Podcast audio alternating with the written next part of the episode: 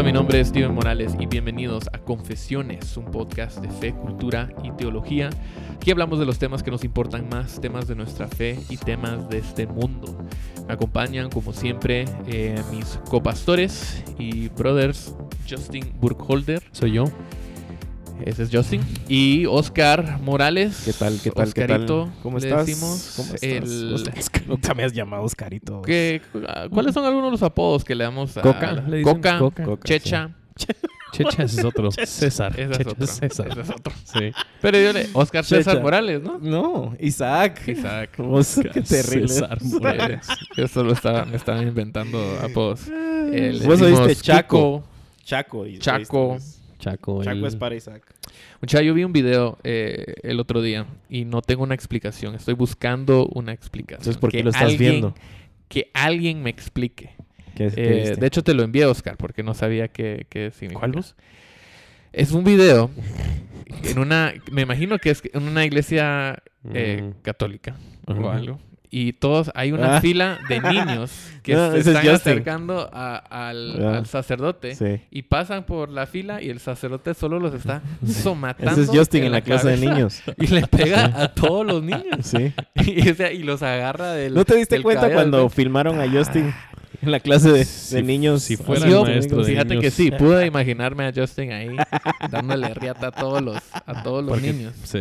Pero no, no entendí, no sé. No sé si es algo, si estoy demasiado descontextualizado o Sí, qué. podría ser. ¿Vos lo harías, Justin?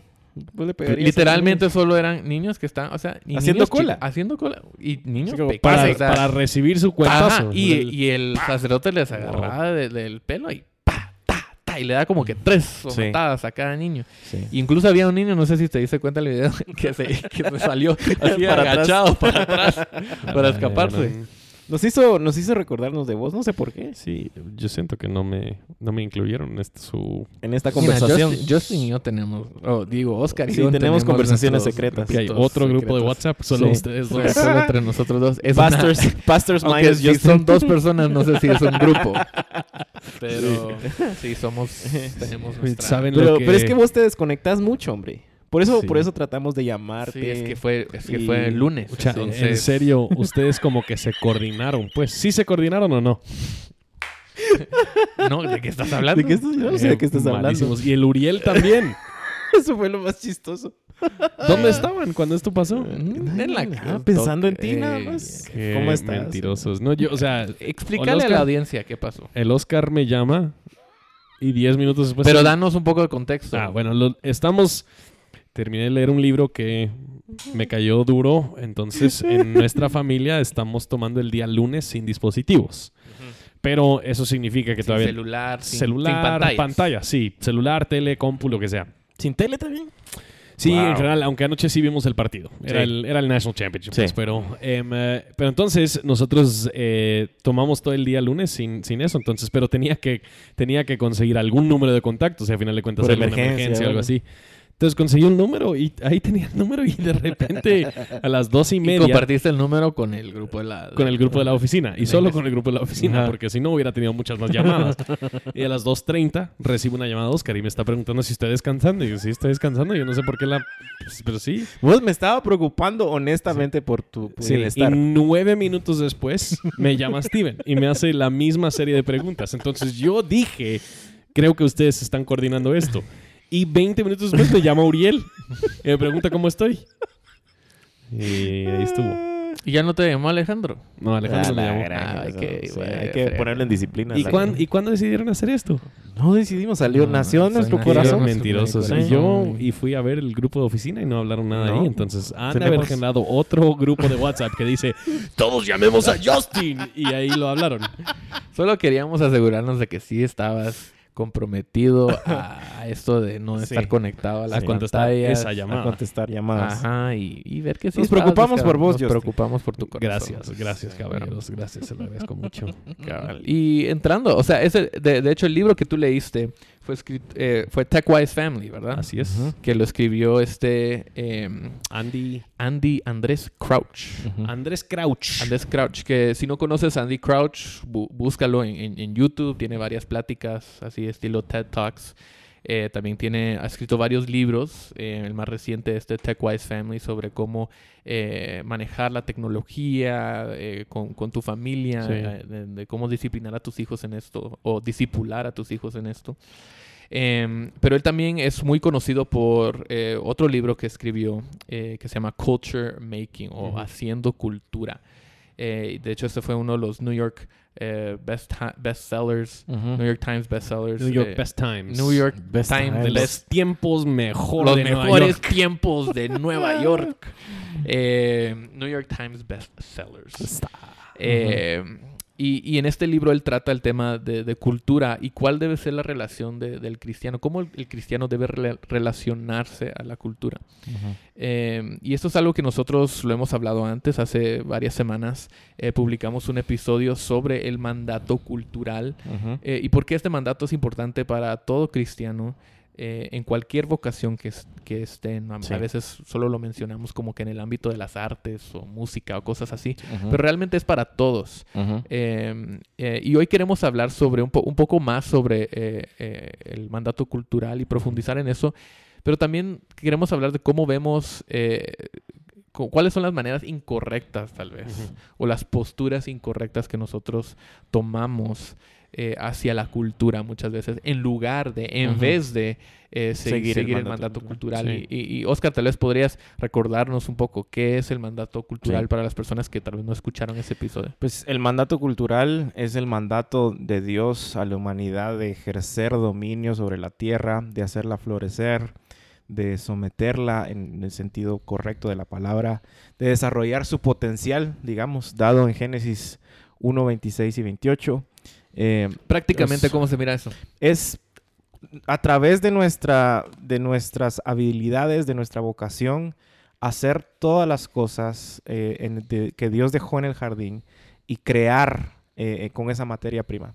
Dios crea todo de la nada, Él nos da la materia prima, nosotros no podemos crear algo de la nada. Entonces, con esa materia prima, a través de nuestras vocaciones, de nuestros dones, de nuestros talentos, nosotros hacemos florecer la tierra eh, a través de, de crear cosas para servicio y de- de- de- del prójimo y, obviamente, si somos cristianos, para la gloria de Dios. Entonces, eso es lo que nosotros llamamos comúnmente el, el mandato cultural, un mandato de Dios. Eh, yo, yo siempre argumento que es a toda la humanidad, porque al final creo que hay buenos argumentos para decir que es para toda la humanidad, que quien quiera que está creando algo está dándole gloria a Dios, aunque no lo sepa. Sí. Pero para el cristiano está implícito la gloria de Dios en medio de todo esto, ¿verdad? Sí. Ese es el mandato. Entonces, el, el- el mandato cultural es un mandato a, a cultivar la tierra que Dios creó y con, la- con las cosas que Él ha creado, Ujú. crear nuevas cosas. De la madera, crear eh, muebles, Sí, instrumentos, eh, instrumentos que usamos para crear nuevas cosas, como Tecnología. casas, tecnología.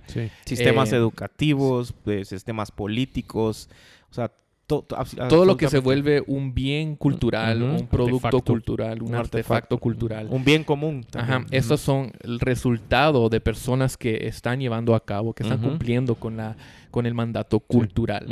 Eh, sin embargo, vemos que, que muchas veces dentro de la iglesia eh, los cristianos no siempre hemos tenido una muy buena relación con la cultura o muchas veces hablamos de la cultura como algo eh, alejado, como algo Sí. de- del mundo, algo como que pecaminoso, algo que realmente el cristiano no debería eh, involucrarse mucho en eso. Sí. El cristiano debería eh, eh, vivir solamente en la iglesia o solamente con otros cristianos o, o como que en una versión cristianizada del Sí. mundo que está separada de- de- del mundo Sí, y hasta, verdadero, y hasta en que- muchos vive. casos creo que hablamos como si nosotros no tenemos cultura. O sea, cultura es lo que está todo allá afuera, es, es lo que está impactando e influyendo a todo el mundo, es lo que está haciendo que el mundo eh, se vaya al infierno, etcétera, etcétera. Y nosotros somos los que somos libres de cultura. La cultura no nos afecta porque nosotros somos cristianos. Pues sí, sí, tiene somos esa, tiene esa exacto, tiene esa connotación negativa. Eh, entonces, hoy queremos ver eh, cuatro maneras y, y cuatro maneras en que, o posturas que muchas veces tomamos hacia la cultura que, que son francamente incorrectas, eh, que, que no nos ayudan Sí. a, a cumplir con la gran comisión, con esa gran comisión que vemos en Génesis eh, 1 y 2. Ujú. Em, y la primera postura que tomamos, em, y tal vez es una de las posturas más populares, y una de las posturas que eh, los cristianos, eh, al menos en el mundo, son más conocidos por hacer esto, es la postura de condenar. Ujú. Eh, ¿cómo, ¿Cómo vemos esto en, en- la iglesia?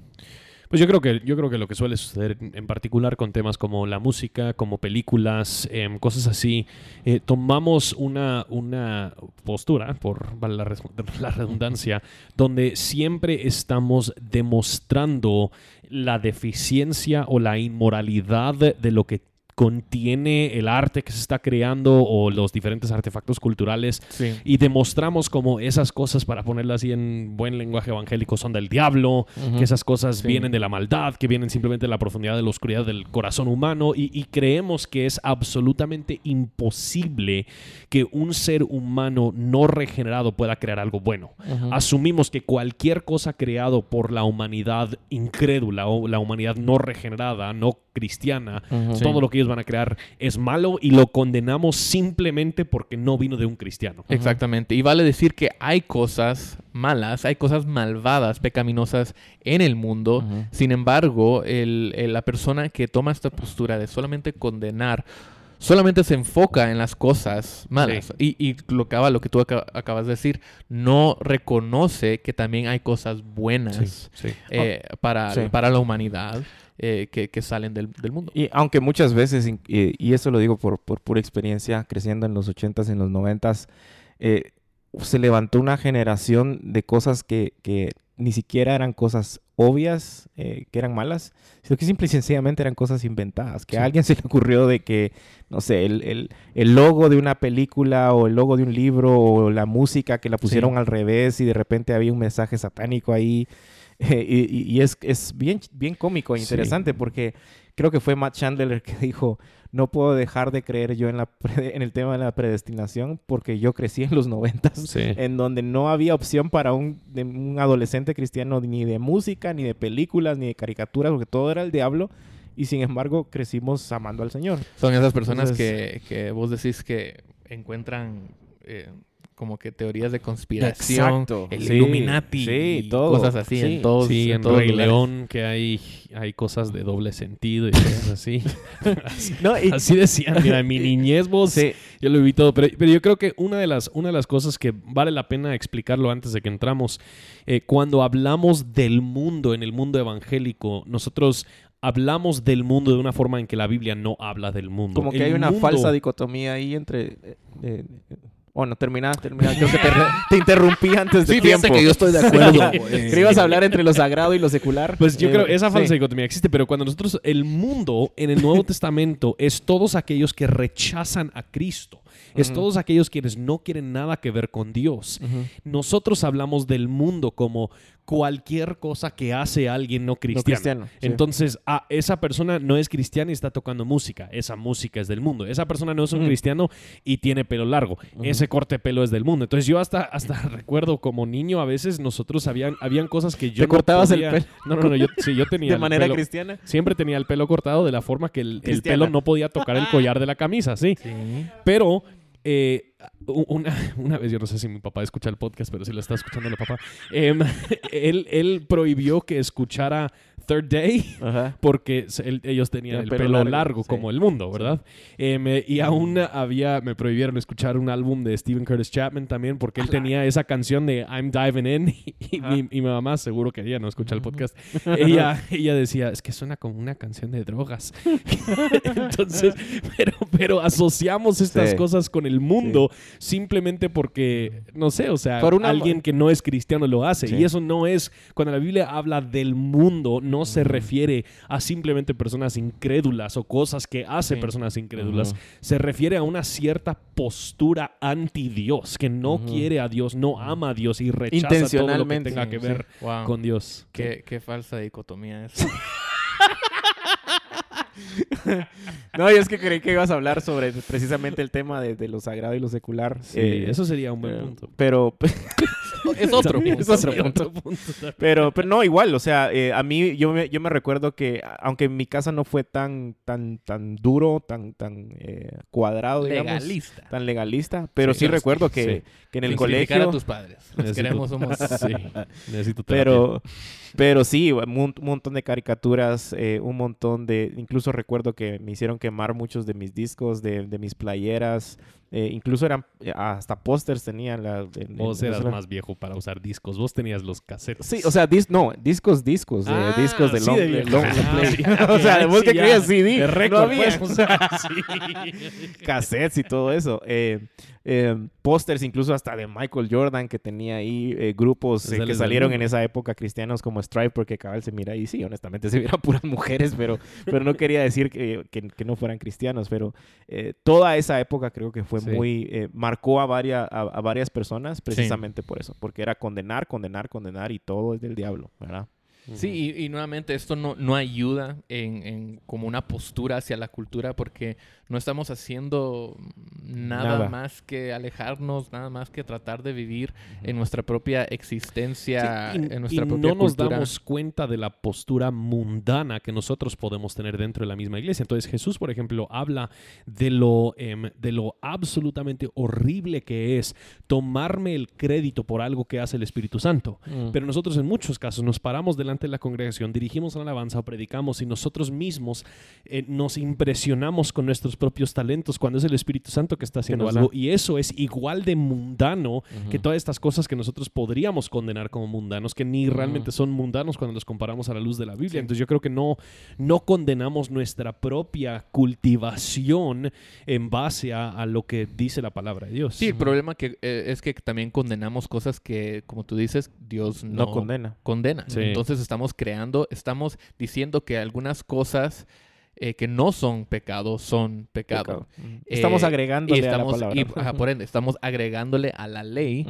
Eh, y estamos... Yo creo que había un grupo de personas así en la Biblia. Sí. mm, Faris, Fari algo. Sepulcros blanqueados. Sí. cabal, cabal.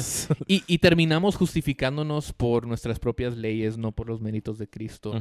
Y, y, cu- y cuán buenos somos en, en a- a- adherirnos a esas leyes más estrictas y, Y, y de rígidas alguna manera, que creo que, que, al, Cristo demanda. al, al hacerlo también hay esta idea como que nos tenemos que apartar de todo esto eh, cuando va totalmente contrario a lo que a lo que mismo Cristo dijo. O sea, no es que no quiero que estén, que, que no estén.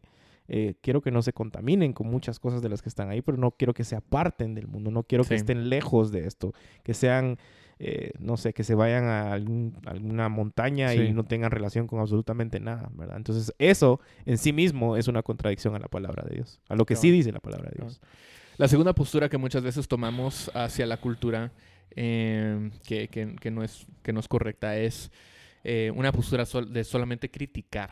Eh, ahora, esto es un paso un poquito hacia adelante, es más, un poquito mejor que solamente condenar, porque al menos cuando uno critica, eh, sí está tratando, sí está interactuando a- de, cierto modo hasta cierto punto con la cultura, sí está observando lo que el mundo está haciendo eh, y sí está eh, teniendo como una conversación, ¿verdad? Sí. No solamente se está alejando diciendo, no, eso está malo y, y sin, sin, sin pensarlo, sino que está viendo lo que el mundo está haciendo. Eh, y, y hay muchas veces miramos esto como en el mundo de, la- de las artes, eh, donde algunos teólogos como Francis Schaeffer son muy conocidos, eh, fueron En muy esos conocidos temas. por- en, en esos temas, en esos tiempos, por, eh, porque sí, eh, no hay una palabra para decir engage, pero sí confrontaron, enfrentaron la cultura sí. bastante y, y demostraron desde una, desde un- una perspectiva eh, cristiana, bíblica, por qué el mundo en algunas áreas Sí. fue deficiente, es, la deficiente. postura es deficiente en Ujú. ciertas cosas, pero no creo que, que sea una postura que podemos tomar únicamente o no, no, no es suficiente. No se queda ahí. No se queda ahí, no es suficiente en sí mismo. Eh, yo yo Sí. pienso que criticar solamente realmente no, no... Tal vez sí estás interactuando un poco más, eh, pero a fin de cuentas solo lo estás condenando en, en palabras. De una manera diferente. de una manera sí. diferente. Pues yo creo que este es quizás el que sí cae en, en un poquito más de esa dicotomía de lo sagrado y so- Ya viste, yo sabía que lo Ay, ibas a decir. que yo andaba- sabía. Estaba Yo, adelantado. yo estaba pero, adelantado, pero aún si nosotros pensamos en, en las diferentes maneras em, en, en las que aún habla eh, Reynold Niebuhr de, de diferentes formas en que nosotros eh, invertimos o enfrentamos la, la cultura y la que se ha representado por, por mucho tiempo, aún hasta por, por la denominación luterana, bueno, Martín Lutero y esta teología de los dos reinos, que hay un reino eh, de la mano izquierda y un reino de la mano derecha de Dios, uno que es el reino sagrado, otro que es el reino secular, y que nosotros sí interactuamos en el reino secular, pero siempre deberíamos mantener cierta distancia y cierta crítica, cierta postura analítica de, de lo que está sucediendo y demostrar cómo es que realmente no cuadra con, con lo nuestro y sí genera mucha dicotomía y mucha distinción entre precisamente esto, los que somos sagrados y las cosas, que, las cosas sagradas que nosotros hacemos y aquellas cosas seculares que esas personas seculares hacen. Sí, hay, hay un... eh, estaba tratando de buscar acá la, la frase exacta, pero eh, estaba leyendo un libro que se llama Creados y Creando de William Edgar y él da un ejemplo de cómo eh, se enfoca tal vez un poco en una parte solo en, en las artes y da un ejemplo de cómo eh, un, ar- eh, un artista eh, empieza a crear toda esta mm, eh, como estructura arquitectónica por una iglesia y que cuando la gente empezó a entrar a la iglesia todos estaban como sorprendidos y, y este, este, este sentimiento de reverencia a, a- a lo que transmitía ese arte. Lo que no sabían es que esta persona no era creyente. y, y entonces ahí eh, eh, empezaron no solo críticas, sino que también todo este tema de lo sagrado, lo secular, quién lo hizo, etcétera, etcétera. Eh, pero muchas veces somos, eh, en ese sentido, somos hasta más hipócritas a veces en, en- en dejarnos llevar solo por primeras impresiones que nos hacen criticar cosas que ni siquiera hemos conocido a fondo. Eh, otro ejemplo también eh, de esto, eh, y pasó precisamente en esa época, en donde una de las iglesias en donde yo asistía, al primer, eh, al- digamos, en los primeros años no tenían instrumentos de música más que un piano, ¿verdad? Y ese era como que lo, lo- el límite. Sí. De ahí empezaron a, a incluir que ya había una batería, ya había una guitarra, pero todavía con límites de no, estos sonidos. O sea, sí es bueno, sabemos que ya es bueno tener, que, Sí. que la Biblia sí no, no niega esto, tener una guitarra, pero estos sonidos sí no, y estos efectos tampoco. Entonces, era lo que decías vos, sí es un paso adelante, pero todavía estamos eh, inmersos en esa, de- en esa mentira eh, de, de- de- de- de querer criticar algo, o porque no lo conocemos, o porque nos da miedo, o porque no queremos pasar una línea que la- ni la misma Biblia ha, ha trazado. Sí. Cabal, cabal. Y, la- y el problema muchas veces es que terminamos solamente criticando. Exactamente. Entonces no estamos eh, cumpliendo con el mandato. no eh, estamos creando. no estamos haciendo nada o, o- o- o aportando algo más a la cultura, sino que simplemente, simplemente nos estamos eh, haciendo hacia un lado y dejando que la cultura haga lo que quiera eh, sin participar. Sí. Entonces, eh, la tercera postura que podemos tomar eh, hacia la cultura, postura incorrecta, es una, una postura de copiar. Esta está Y buena. esta eh, creo que la hemos visto más recientemente en los últimos 10, 15, 20 años. em, que no sé si les ha pasado a ustedes, pero han ido a, a una librería cristiana o una tienda cristiana em, y tiene como que versiones cristianas de, Sí. de cosas del Marcas de de lo- marcas, o sea, camisas que con el logo de De Sprite, pero que dice espíritu. espíritu, cosas así, Sí. cabal, o, O de la- Coca-Cola. Bueno, la que se hizo famosa en los Estados Unidos era iglesias que hacían la serie Desperate Households en vez de Desperate. Housewives. Entonces ahí Sí, Sí. o sea, es, es esa idea de tomar lo que el mundo ya, eh, Ha ya hecho. ha hecho y hacer la versión cristiana. Vamos O a no- tomar y no esto había y- una iglesia en México, algo así, que hizo lo del Chavo del Ocho. Sí, sí, hay un montón sea, de ejemplos de pastor eso, se- sí. Vistió de- del Chavo del, Chavo- 8 y del todo. Chapulín Colorado. Ah, sí. Bueno, yo he visto ambos. Ah, la gran. Entonces, y creo, tal vez fue el mismo Fue el mismo pastor. pastor. Cabal. sí. Eh, eh, y entonces eh, estoy tratando de pensar cuáles eran los otros personajes de Chespirito para, para buscar si de repente... Era el mismo. El, el- ¿Cómo se llama? El, el doctor. Chapatín. Chapatín. el Doctor doctor Chapatín. Chapatín. Sí. Pero sí, o sea, eh, es, es esa idea de que, bueno, el, el mundo ha hecho su versión de esto, que es súper popular, sea un estilo de música, sea una canción incluso, o sea, Uf, eso solo cuando- vamos a tomar esa canción, la misma, la misma Melodía. canción, misma melodía. Bueno, y no solo eso, hasta los, hasta los eventos. O sea, nosotros sabemos que aquí en Guate hay eventos que son como que el espejo cristiano de eventos, de eventos seculares. Y O, o, o querés hacer una serie en la iglesia solo le, y le pones toda la imagen de una película y solo le cambias el título. Título. Sí, O sea, y, y eso es algo también súper popular, o sea, hacer Sí. una serie de Jesús en las películas, o la Biblia y las películas, o cosas así, donde solo vamos a mostrar clips de, Sí. de cierta película. Aquí está Braveheart, ahí está. Gladiador, aquí está... Sí, está y es disfrazado de creatividad, pero es simplemente copiar. O sea, Sí. no, no realmente estás creando algo, estás aprovechándote de la creación de alguien más. Sí, y creo que eso se vuelve problemático por esa, por esa misma razón, que no es una creatividad eh, verdadera, aunque en cierto sentido sí, eh, eh, todo, todo medio artístico, toda expresión artística, sí eh, copia o, o- Yo- o- ¿cuál es la palabra? Borrows from, Sí, presta. presta. presta de, de- de otros, de otras inspiraciones, de otras fuentes de inspiración. Sin embargo, em, si nosotros solo, eh, como, como iglesia, como cristianos, solo esperamos em, hasta que, que- que el mundo haga algo primero, eh, solo para Ujú. copiarlo, Sí. siempre vamos a estar un paso atrás. Ujú. Nunca vamos a, a ser verdaderamente creativos. sino No estamos siendo obedientes al Ajá, mandato. solo estamos esperando que el mundo haga algo súper Sí. popular Sí, y, y realmente lo es- queremos secuestrar con nuestro Sí. propio significado. Y es muy, o sea, es muy barato. O sea, es, es no sé, kitschy. Es, es- Sí, o sea, no, no, es- no impresiona, no es asombra- asombroso, no... Sí, lo único que genera es como que, ah, es, es como... Irónicamente, pero Sí, dice sí, pero espíritu. dice espíritu. e irónicamente lo tildan de creativo. ¡Hala, qué creativos fueron! como- Sí. y no Sí. tiene nada de creativo porque no creamos absolutamente nada. Sí, o es un, un creativo en el sentido negativo de la Sí. palabra. o sea, Ahora, lo, lo- lo que más eh, me asusta eh, de esto es de que la mayoría, creo yo, de cristianos no verían esto de esta forma. Verían esto de una forma que sí es creativa. Sí. Eh, no sé si me explico. O sea, al final creo que nuestra postura ante esto debería de ser, no, como, como estamos hablando, es una mala forma de, de, de acercarnos a la cultura, el copiar. Pero creo que la mayoría de cristianos dirían, no, es una buena forma de hacerlo eh, por el o sea, tema si del el mundo lo pragmatismo. hizo de esa manera, que nosotros lo hagamos, Ajá. tengamos nuestra versión. Sí. Sí. Sí.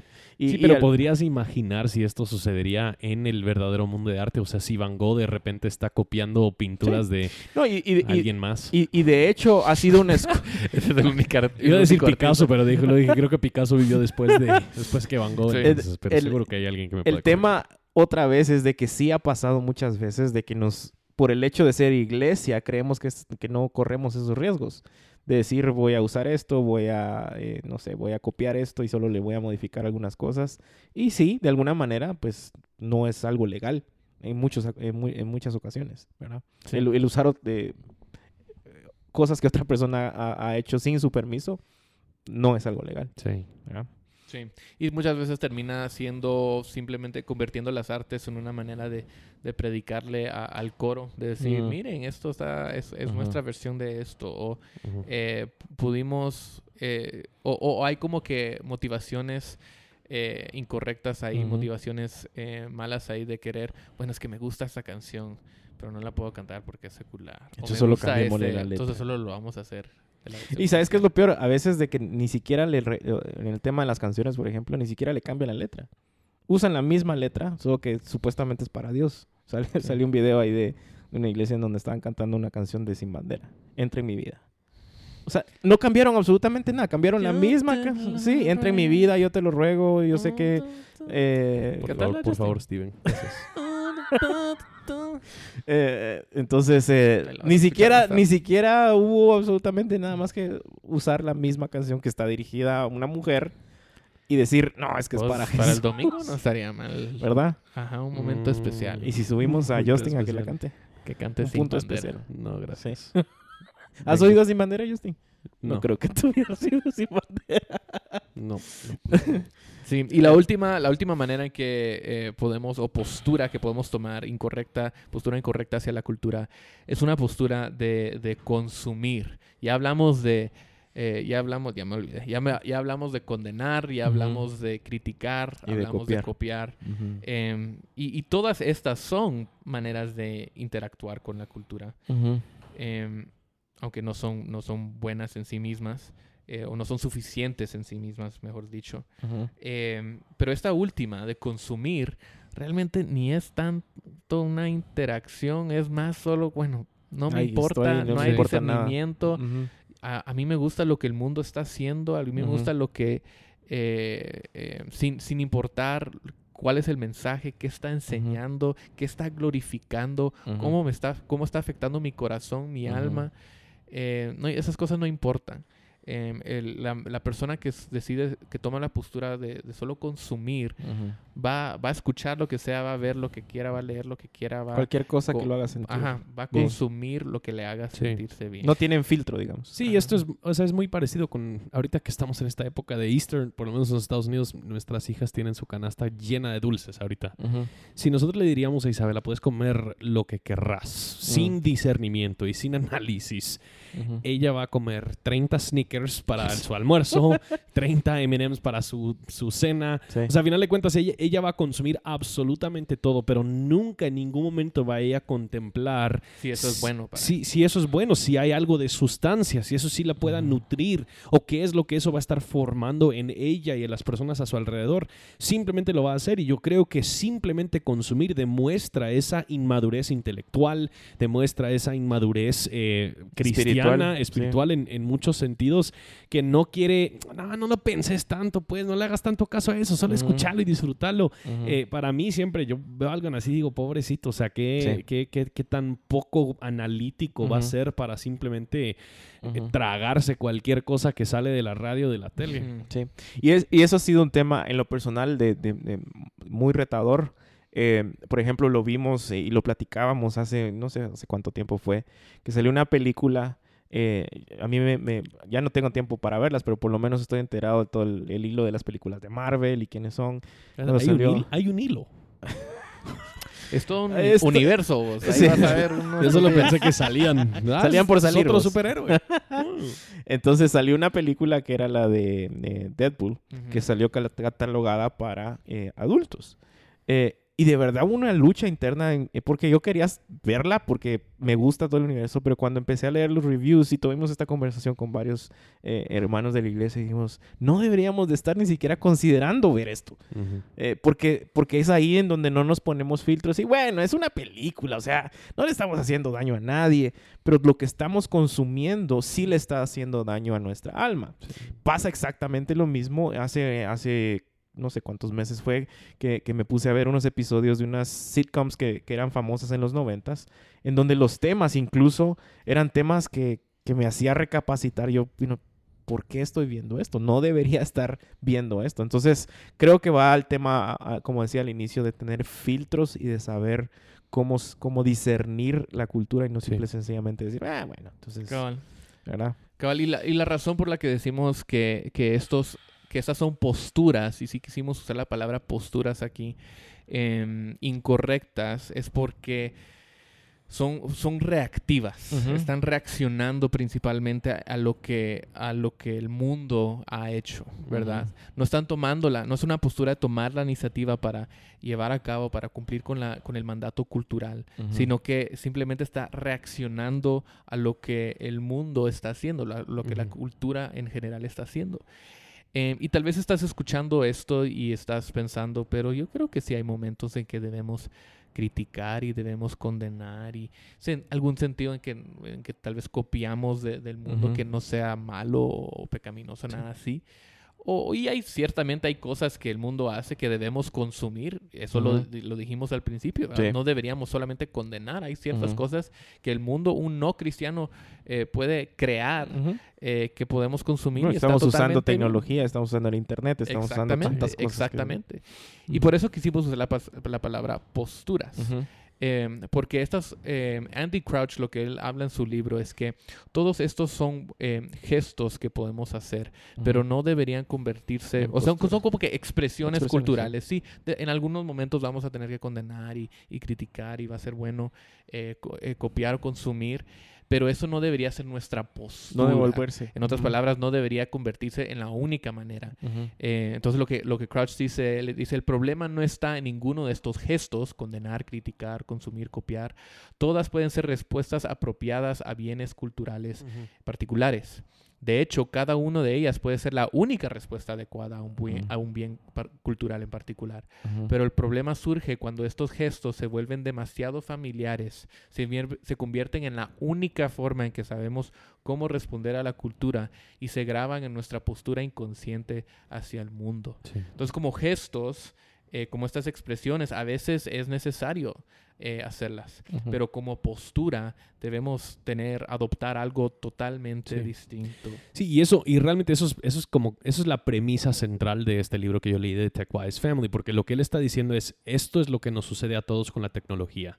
En particular, nosotros consumimos toda tecnología sin hacernos precisamente esas preguntas analíticas de si esto realmente nos está formando a nosotros. Y él dice, ellos han tomado una postura como familia que ellos van a utilizar. Su postura va a ser utilizar eh, la tecnología para crear, para hacer y no simplemente para que, para que ellos, puedan, ellos puedan consumir algo. Y yo creo que cuando hablamos de cultura, hemos hablado bastante de películas y música, pero estamos hablando de todo tipo. El Todo. gimnasio es un artefacto cultural y puede ser que simplemente estás consumiendo y consumiendo y consumiendo y consumiendo y no te des cuenta de que estás, eres un esclavo a eh, estas diferentes herramientas culturales Mm. en vez de, de realmente aprovecharte de eso para, para crear y para ser creativo y para que eso sea un estímulo de, de cosas nuevas, de innovar, eh, en vez de simplemente satisfacer eh, tu curiosidad o, lo que sea.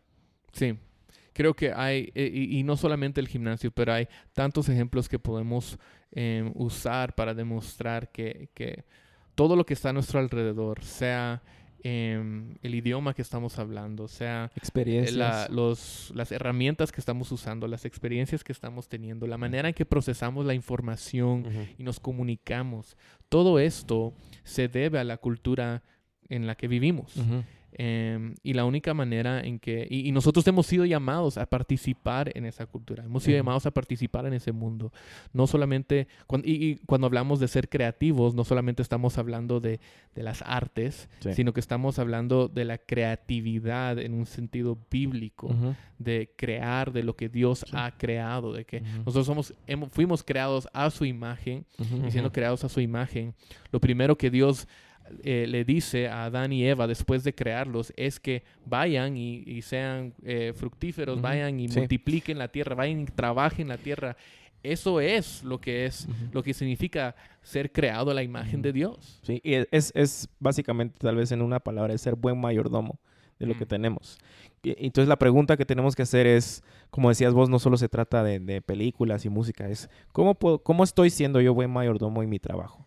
¿Cómo estoy yo fomentando, creando ideas, creando tecnologías, nuevos procesos, nuevas Sí. sugerencias, ideas para que mi trabajo florezca, para que mi labor, mi vocación dé frutos y sirva a Sí. otras personas y le dé gloria a Dios? Entonces muchas veces también, y, y creo que eso, eso fue un buen punto de decir, pensamos en cultura y decir, bueno, yo no soy músico, yo no soy artista, yo no, o sea, no puedo aportar a la cultura cuando es, es todo lo contrario. Estamos inmersos en la cultura a través de trabajos, a través de la escuela, del estudio, eh, de todas las cosas que nosotros, nosotros vemos y que nos rodean, están impartiendo información a Sí. nosotros, la cual debemos de ser buenos mayordomos, procesarla, que, que crear de eso eh, eh, fruto, dar fruto para la gloria de Dios y el servicio de, de otras personas. Así es, así es.